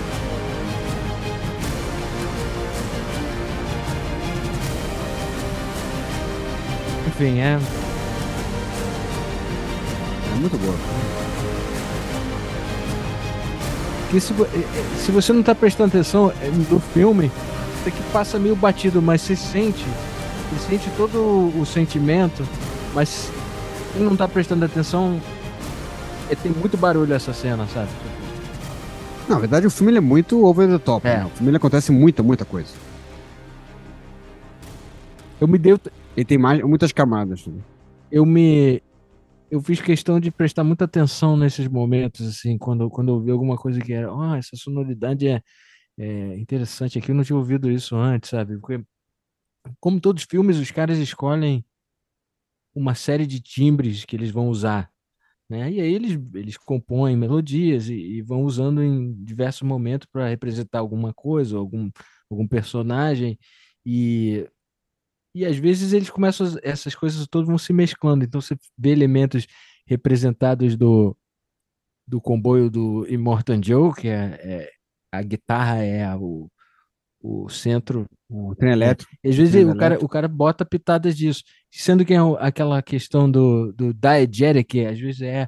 Você precisa, você precisa saber que os caras eles estão sabendo que o cara tá chegando porque ele tá ouvindo o riff do, do, do, do Metal Guy, sabe? Isso é muito interessante você pensar desse jeito do, da trilha, como que, que é- é- ela tem essa função de, de é, É, e por vários momentos, quando eles Impulsionar- impulsionar o afastados, né, trama. eles conseguem ver no fundo. né? É, não. Você vê o fundo e o cara faz toda a mixagem lá, você ouve tipo um- uma reverberação, do jeito que você ouviria um, um maluco. Sabe, quem já foi em, quem já foi em, em festival, sabe o que eu tô falando. Às vezes você chega no, na entrada e já tá rolando uma coisa, você tá ouvindo toda uma, uma performance, uma, um barulho, mas é, é, é quase filtrado para o seu ouvido. Mesmo que esteja tudo muito alto. À medida que você vai chegando mais perto, a, a, a coisa se abre e, e as frequências ficam mais ah, complexas e, e- e ricas, né? E aí ele brinca com isso. É, tem- inclusive, tem, tem os momentos que quando a câmera tá passando por cima, né? Uma coisa bem, bem aérea, zona. E, e ela meio que ela, ela passa por cima do, de vários comboios, ela passa por cima do comboio do Morton Joe, você consegue ouvir lá no fundo as guitarrinhas. Exatamente, assim. exatamente. É como se você tivesse realmente estivesse ouvindo, assim, É, passando. Isso, isso o cara, o, o, o Ho- Hulkenborg eh, fez questão de. Ele trabalhou muito, eh, tra- deu muito trabalho fazer isso, porque ele tinha que meio que fi- filtrar as frequências baseado no que ele está vendo na cena para simular o que, o, que um, um ser humano estaria ouvindo, assim, naquele universo, naquela distância. Muito legal. Então, é. Very cool, man! é. Parabéns, Tom É. Hockenborg. E o mais bacana é que a gente vê toda essa, essa questão que a gente estava conversando anteriormente, né? A questão do de todo flamboyant, né? De toda a O exagero. dramaticidade, né? Dos vilões. E isso me lembra logo o cara das balas, né? O Bullet Farmer, o fazendeiro das balas. É que é um cara que ele usa, ele usa um, um chapéu de. É, é tipo um chique, né?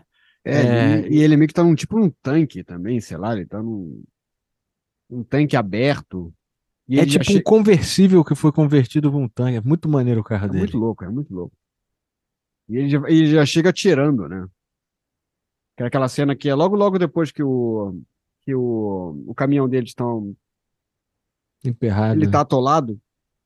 E eles estão tentando meio que tirar ele ali do, da lama, prendendo numa árvore e tal. E ele já chega, tipo assim, atirando, ele não tá nem aí. E até uma das, das, das mulheres do Morton Joe, né, vira lá e fala assim, pô, mas ele tá atirando na gente, assim. Mas isso é depois dele ser cegado, né? Não, não, isso é antes. Acho que não, cara. Acho que é, é que antes, ele antes. Ele já chega, ele já chega atirando. Ele fala assim, ah, só tô, só tô brincando com elas. Ah, é. Babaca. Ah, só tô É. aquele... É, tô, tô, só, só, tô só de zoeira. Só, só numa pergunta do visual, do, do ponto de vista prático, imagina você tá andando naquele deserto com, com, com um negócio, um, um, é um tipo aquele chapéu feito de, de balas. Como deve ser quente aquela parada, cara? Assim, no, no...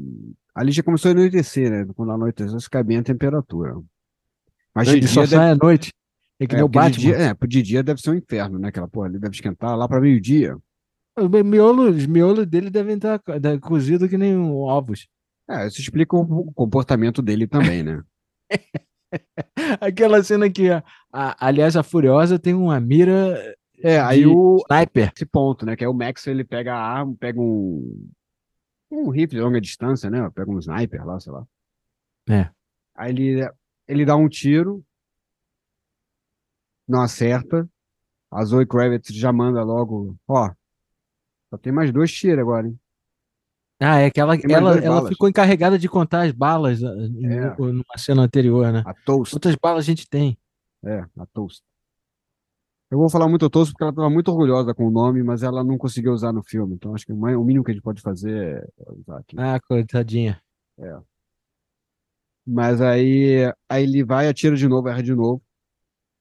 Aí, che aí ele Aí nisso chega a Furiosa. Aí ele meio que dá um grunhido e entrega a arma pra ela.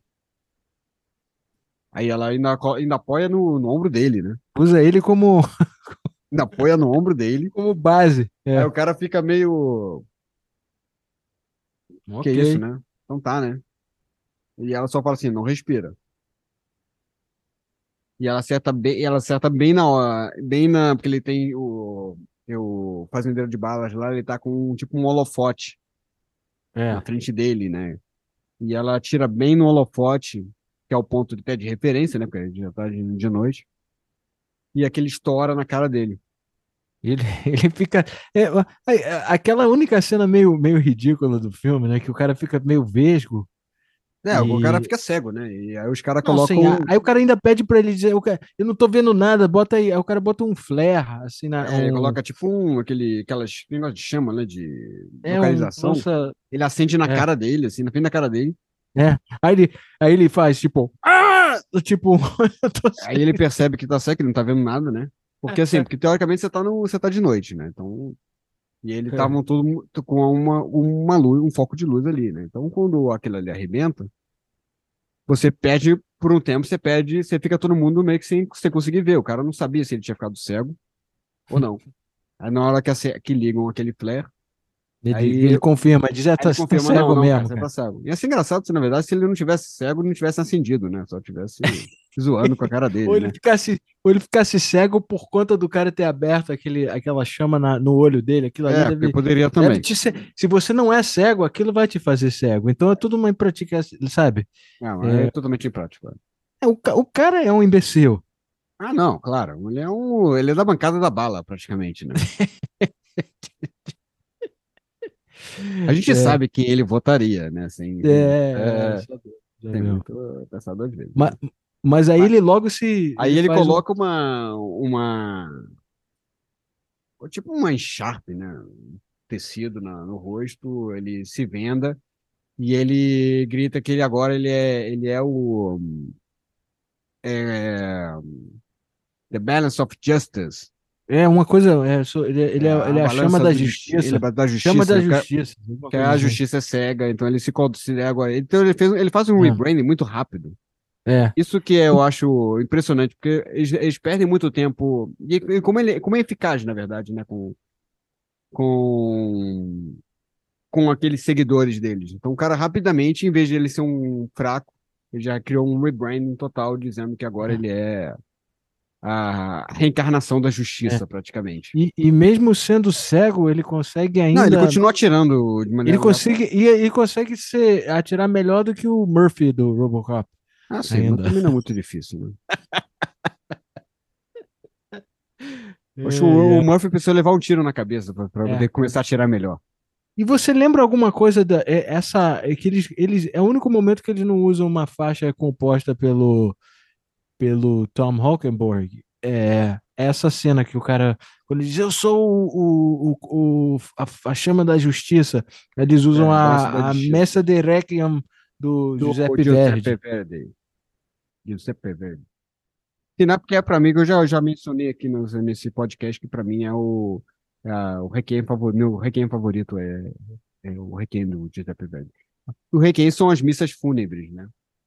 Então, ela tem toda essa uma coisa mais solene, mas que trazendo a coisa do de uma, uma- puxando mais essa coisa dos mortos e funeral. E é o que ele coloca e ele faz um um sampling disso, né? E na verdade eles tinham usado já no trailer, né? No trailer eles usam, eles não usam essa versão, eles usam a versão É. é, entre aspas original, né? É. Então é, é- é aí ele toca. O cara dando tiro. Eu sou o cara da justiça. Sabe? É, eu sou a balança da justiça, né?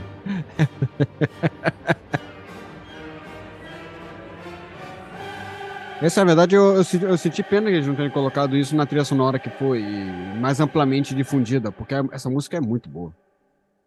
É só um trechinho, né? Que logo em seguida a gente não sabe como o. Que o Max depois ele diz: Ó, eu vou lá resolver uma coisa, vou, vou conseguir mais bala pra gente. E Eu volto já. Aí a gente não, não fica. A gente não fica ao par do que ele fez, mas ele volta cheio de sangue na cara. Eu acho que ele matou o Bullet Farmer sem muito problema. E. E conseguiu todas as armas dele, né? É muito bom, né? Porra. E eles estão num, num local meio lodo, né? Eles estão num local que tem um cor- é, corvos ali. E tem umas É. pessoas andando, andando que meio que num, em varas. Que a gente descobre que é lá, é lá onde a, a Furiosa queria ir, mas é que agora já não, não é mais o Green O, Place. o que ela achava que, que seria. que era onde ela queria levar para um lugar meio que para nós a gente não sabe muito a respeito, a gente não, não entra em muito detalhe, mas é um lugar que tinha uma, um pouco de, de vegetação É, que teoricamente talvez seria um local que seria como se fosse um grande jardim, né? Como se fosse um grande. é um jardim com, É. com, com possibilidade de plantar plantar coisas e colher coisas, né? O que até que seria meio que perto demais dos outros, né? Se for pensar. É, Porque quando eles, eles passaram que só foi só uma noite ou duas noites que estão nessa perseguição? eu não sei quanto Tem- tempo passou um- depois teve do, um- do Storm, eu acho É, que depois do Storm Storm que é o, é que bagunça. noite- porque de, de noite, né? É, só tem uma noite que a gente vê realmente, né? A menos que no Agora- Storm tenha acontecido alguma coisa ali. Agora eu sei que não é interessante de, de lado é, cinematográfico, mas fico me imaginando, os caras param pra, pra ir no banheiro em algum momento, assim, tipo, Não, para, deserto? cara. Todo mundo tá. o cara, o, o Immortan Joe leva uma, leva tipo uma, uma frasca de vinho, uma coisa. É, ele vai pode estar usando tipo fraldas, né? Ele tem cara de que usaria Tipo, fraldas, ah, né, tipo Immortan Joe? astronautas, né? tipo. Ah, não, e o Immortan Joe fica parado nesse tempo porque é, uma coisa interessante do personagem é que ele quase se sacrifica para salvar uma das mulheres, né? Que É, era a preferida ele dele. desvia o carro, né? Desvia o carro em É alta porque velocidade era que tava, capota, era que tava grávida no momento. que é a favorita filho. dele. É. E, e ele, ele meio que tenta não atropelar, mas ainda assim ele passa por cima dela, eu acho. Não, ele não passa em cima dela. né? Ele É, desvia e vai pro lado. O Max fala que ele passou por cima dela, mas para porque as, as pessoas queriam voltar. É, é, e para ele, Aí perguntaram se tem Não, certeza. Aí a Furiosa ela pergunta. Ele viu, ele fala que viu, mas é pela cara dele e, é, e pela cara dela ela entendeu que, é, não vale a pena voltar. que não era real, que ele tava falando uma coisa só para acalmar os Pra manter ânimos, o mas que ânimo não era real, mas que era melhor, a única opção. Você não tinha como voltar lá para poder salvar. Ah. Já era. É. E realmente E já Joe- era, né? E eu acho engraçado que o Joe tem aquela máscara que você acha que é uma. É uma. É, é, é feita tipo de dente de. Parece de cavalo, alguma coisa assim, né? Mas É, ele ela tem uma- uma tipo- mobilidade. Ele, co- ele, quando ele tá, ele tá gritando. consegue porque abrir, ele né? grita, "Ah!" Ele fica com a boca aberta, assim. E é o único momento que você vê a boca ab- aberta dele nessa máscara, né? E eu acho tão engraçado. E, e, novamente o cabelo dele tá fluindo nesse momento. assim. É, ele, é- ele deve usar um bom condicionador, né? É L'Oreal. É, assim, o- L'Oreal do deserto. ele deve ter criado ali na, na cidadela dele. Deve ter, ou É então um tem uma do- é um dos de- É um ou então tem uma departamento cidadela do de shampoo, né? É o shampoo department. Mas, ou então tem uma cidadela separada que é a cidadela do shampoo, assim, talvez. O que seria divertido. Seria Se tivesse uma, quadra, uma quarta cidadela que é só de é, produtos de É beleza. galera e cosme é The. Cosmetic Farm. A, É. a- a Cosmetic Area. Factory. É, Fábrica do. Sei lá. Mas é mais ou menos. divertido. É. É.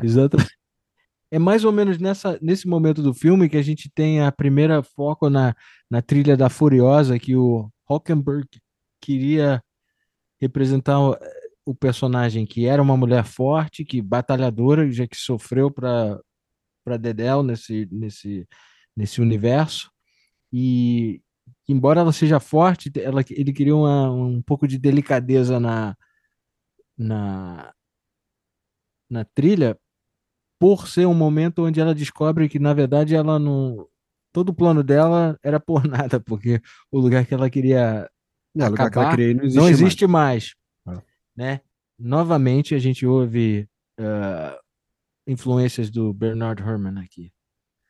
E essa é a, a trilha da Furiosa, que se chama Many Mothers. Era o nome do local, né? Eles encontram, não, eles encontram aquela gangue de, de senhoras que. que, não, e atiram diz, bem ah, aquelas senhoras, aquelas senhoras eram hardcore pra caramba, né? É, é as coroas estavam tudo em cima. É, tinha um sangue nos olhos. Porra, estavam ali no, no veneno. E aí a gente ouve. Muito bonito esse tema.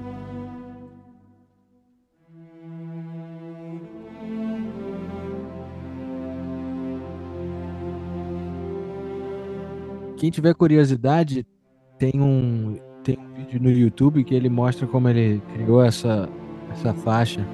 Bem bacana.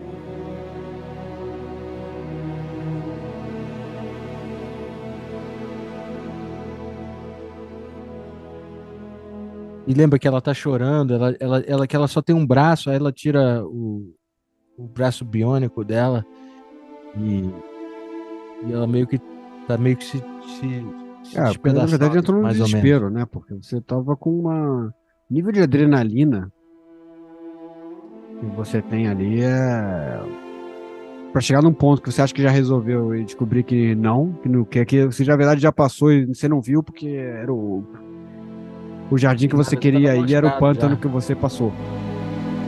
É. Agora, se for pensar, se fosse realmente o, aquele local que e o, e o local tivesse funcional, eu teria levado todo mundo para lá, né? É. Mas tinha, um, tinha uma espécie de um, um, uma galera andando com. parecia uns. umas pernas longas, assim. Parecia é, tipo, umas varas. Galera de circo, assim. Eu acho que esse é o Crow que eles estão referindo. Sim, sim. Mas eu não entendi bem o que, que era a função daquela galera lá. Ah, devia viver lá ainda não, não, e tinha que usar aquilo ali pra não afundar na. Ah, é. Verdade. Faz sentido. É, só tô. Sim, tem uma história, mas a... o filme ele não fala disso. Mas naqueles quadrinhos que fizeram de em paralelo, eles explicam. Vou ser honesto, eu até já, já soube o que, que é, mas eu já esqueci. Bom, na verdade, agora o filme ele vai meio que pro. Depois disso, eles resolvem voltar, né? Eles voltam pra, pra cidadela. É, passam por aquelas situações todas. Eu acho meio. Na verdade, eu entendi. Eu entendo que o Mad Max ele quer ir embora, eu entendo que seja uma coisa mais de personagem, mas eu acho que ele deveria ter ficado pelo menos uma semana ali depois na cidadela, dando um relax. É, tipo, recuperar um pouco, né? É, pô, pô toma um banho, né? Come, come um jantar, bebe uma água. É. Sabe? Não precisava sair dali meio que. É, sair corrido, né? Passava uma é, semana ali, depois ia embora, assim, tal. Mas Faz parte do personagem, faz parte da mítica também, né? É, não, e uma coisa que a gente não, não mencionou é que o, o, Mad Max, ele é, ele é um personagem cujo o veículo dele era tão famoso ah, o Interceptor, o, né? O Interceptor, que era um carro maneiríssimo. E é no filme aparece, mas, mas logo é. Logo é... Ele aparece duas Primeiro vezes. Primeiro ele, é, ele é assaltado pelos. pelos, pelos é, War Ele aparece logo no início. É, que é, acho que ele era um Ford Falcon, né? e, é. o, o Interceptor. E ele aparece é. logo no início. E depois de um momento na perseguição, quando ele ainda tá como saco de sangue lá, né? Aham. Uhum. E aí ele fala assim: primeiro vocês pegam meu sangue, agora vocês pegam meu carro. É, aí fica bolado. Mas tem uma terceira vez que aparece lá pro fim, que eu achei que ia ser a cena onde ele ia, num, num movimento, re, re, re, reconquistar o carro. É, assim, ficou meio que desse. Eles acabam amassando o carro entre dois, dois uh, caminhões, alguma coisa, destrói o carro completamente. É, destrói, é. acabou o carro. É, um, é, um, é uma tragédia, assim, que acontece com aquele carro. É, na real, por isso que eu falo, cara, eu acho que ali no final, acho que o Mad Max ele podia ter passado uma semana ali, pelo menos ter pego um carro novo também, né?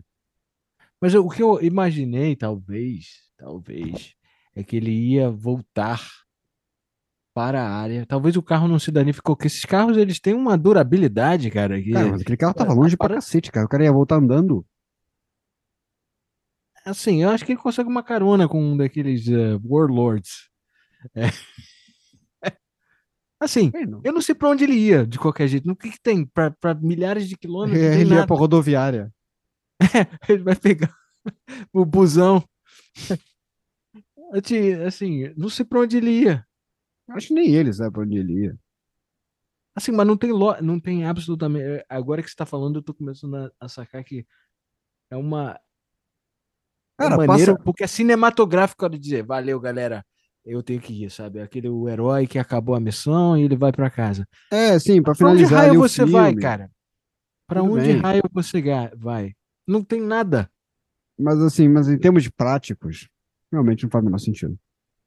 Eu podia ter passado ali uma semana ali, pelo menos, ah, quer ir embora? Quer ir embora, tudo bem, mas pelo menos janta, né? Toma um café da manhã, almoça, toma um banho, arranja outro É. carro.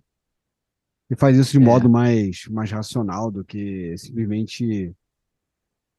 Que já estão, na verdade, subindo já, né? Já estavam meio que. Que tem uma cena dele subindo que ele ainda consegue vê-lo do lado da Furiosa, assim, um pouco atrás, do lado da Furiosa.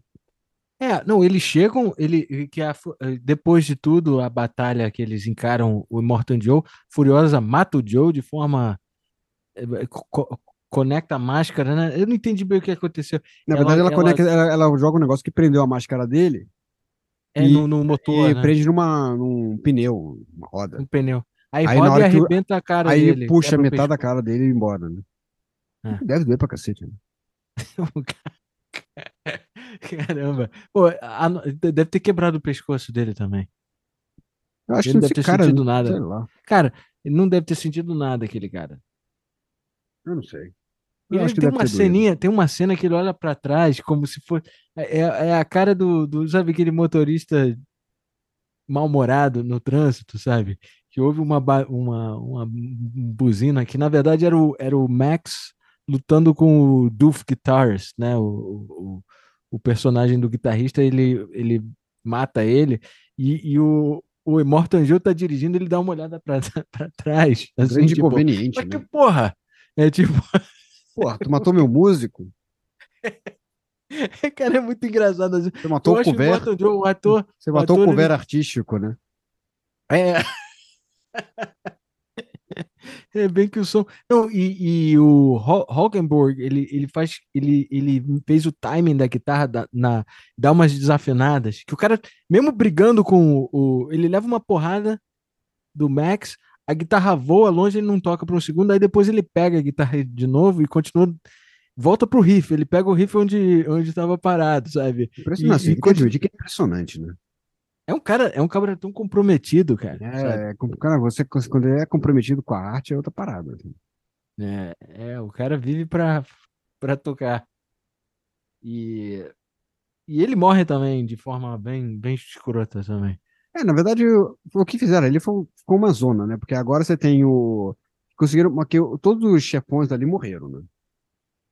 O Immortal É. Morre, o, o comedor de gente lá morre também, da gasolina, a cidade da gasolina e o da cidade das balas lá, da família das balas. É, e essa cena aqui do, do cara brigando com. E aí tem. É o caos completo, né? A música se chama Chapter Doof. Doof é o nome do guitarrista. É o nome do guitarrista. É uma zona essa cena, né? Inclusive, como eu te falei, aquela cena dos caras no. Como é que se chama? Nas va- varetas? Sei lá o que que são. É, que- não são umas várias, fazer né? batalha. Cara, é genial. Eu achei tão, tão, tão maneiro de ponto de vista cinematográfico Não, aquilo. o filme todo é de um nível cinematográfico. Tem uma, tem uma que um dos War Boys pegam o, o Mad Max, aí tem uma cena perig- periclitante que ele voa pro outro lado e tá quase no chão arrastando a cara dele. Embora ele já tinha sofrido uma. Quando bateu o carro do cara no, no- na tempestade lá, o carro meio que passou em cima do, do Mad Max ele tava ok. Então ele tem uma resistência sobrenatural. Sobrenatural. E aí. Aí a cena que ele tá na vareta, você sente tipo, pô, o perigo tá. Eles fizeram isso, né? Tudo pra. É, é- pensar É que eles prático, fizeram tudo é. aquilo. que não é, não é CGI. Era realmente. aquilo, ali é, aquilo é. São dublês mesmo que fazendo. Os dublês correram um perigo danado ali. E o coordenador de dublês, inclusive, ele tava no Mad Max 1 também. Ah, eu, eu vi falar alguma coisa assim, é, legal. Ele era um dos vilões do Mad Max 1. É. Porque o George Miller quis fazer de volta. Ele quis tra-. Na verdade, ele queria ter feito tudo na Austrália, né? Mas em razão daquele. Daquela chuva lá, ele não conseguiu. Mas ele fez o começo e o final na Austrália. E ele pegou. E todo o pessoal que faz toda a parte de produção, de design, quem, o, o pessoal que fez as carros, isso é tudo da Austrália mesmo. Hum. Maneiro, cara. E assim, e aí a- o clímax do filme é essa batalha onde, onde vários carros vão batendo e se lascando todo. E, e o cara mata o Joe. E aí leva o corpo do Joe pro Citadela, né? Onde, onde, contrário ao que parecia, a galera não gosta muito do Joe. Porque Ninguém destroça uns gosta. pedaços do corpo do cara. É um É. mala, o cara. É. Ninguém gosta daquilo. É. O cara também, Mas- na verdade, era- não era um bom. um- ele era, eu acho que um cara que a gente falou. né? Eu acho que ele era até uma pessoa organizada, porque você vê que a parte lá interna lá da cidade dela era bem organizadinha. É. Mas ele era um cuzão, né? Povo. É. Não, e, e, e quando você você E pô, o poder tem que ser o poder. você chefia um, você chefia a galera com medo, cara. Segundo que a galera tiver uma oportunidade, você tá lascado. Ah, pois é. O poder é do povo, o povo tem que dar o poder, não o contrário. É, exatamente. É. Então, Power to the people. mas eu acho que em sua simplicidade, o Mad Max retrata bem o que é um ditador, um- uma figura ah, messiânica, cult leader, sabe?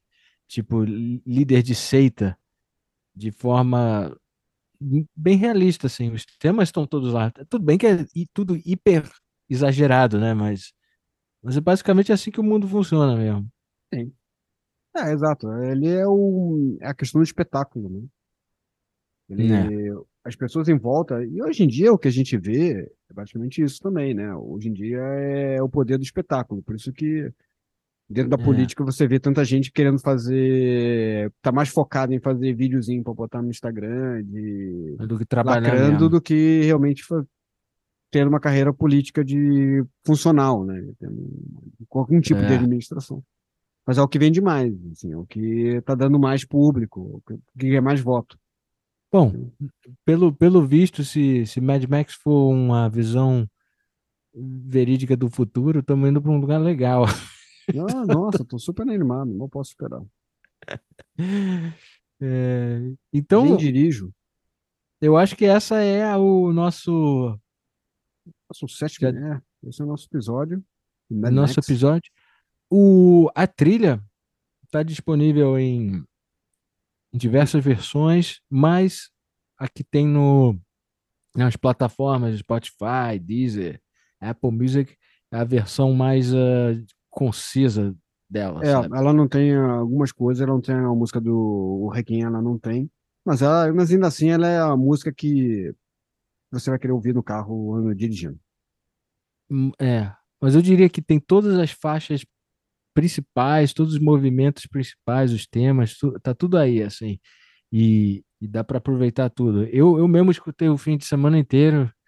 é, mal posso eu esperar para correr com essa essa música. Já, já escolhi as minhas ah, seleções aqui. E Mad o Max filme, como eu Rio. falei, se quiser ver a versão Chrome, que é a preto e branco, tá disponível na Prime, sem ter que pagar extra.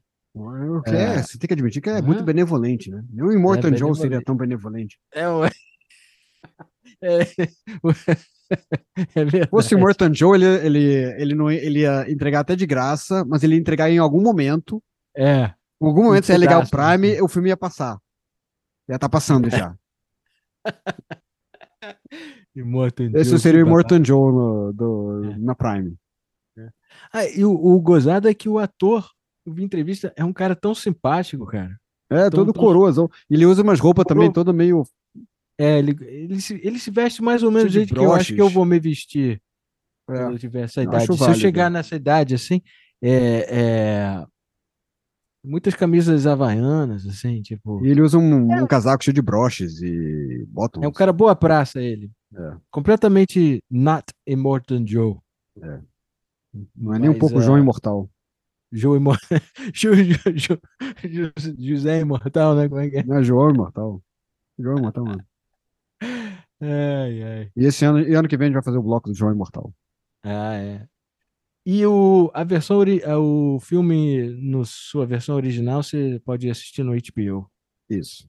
Ou no Max, como é que é agora? O Max? Não, não, ainda é HBO. Aqui no Max vai virar no Brasil no segundo semestre. Nos Estados Unidos já é, mas no Brasil ainda não. Ah, ok. Não, então, no HBO Max. Isso aí. Muito Obrigado, obrigado a todos. E Até a próxima.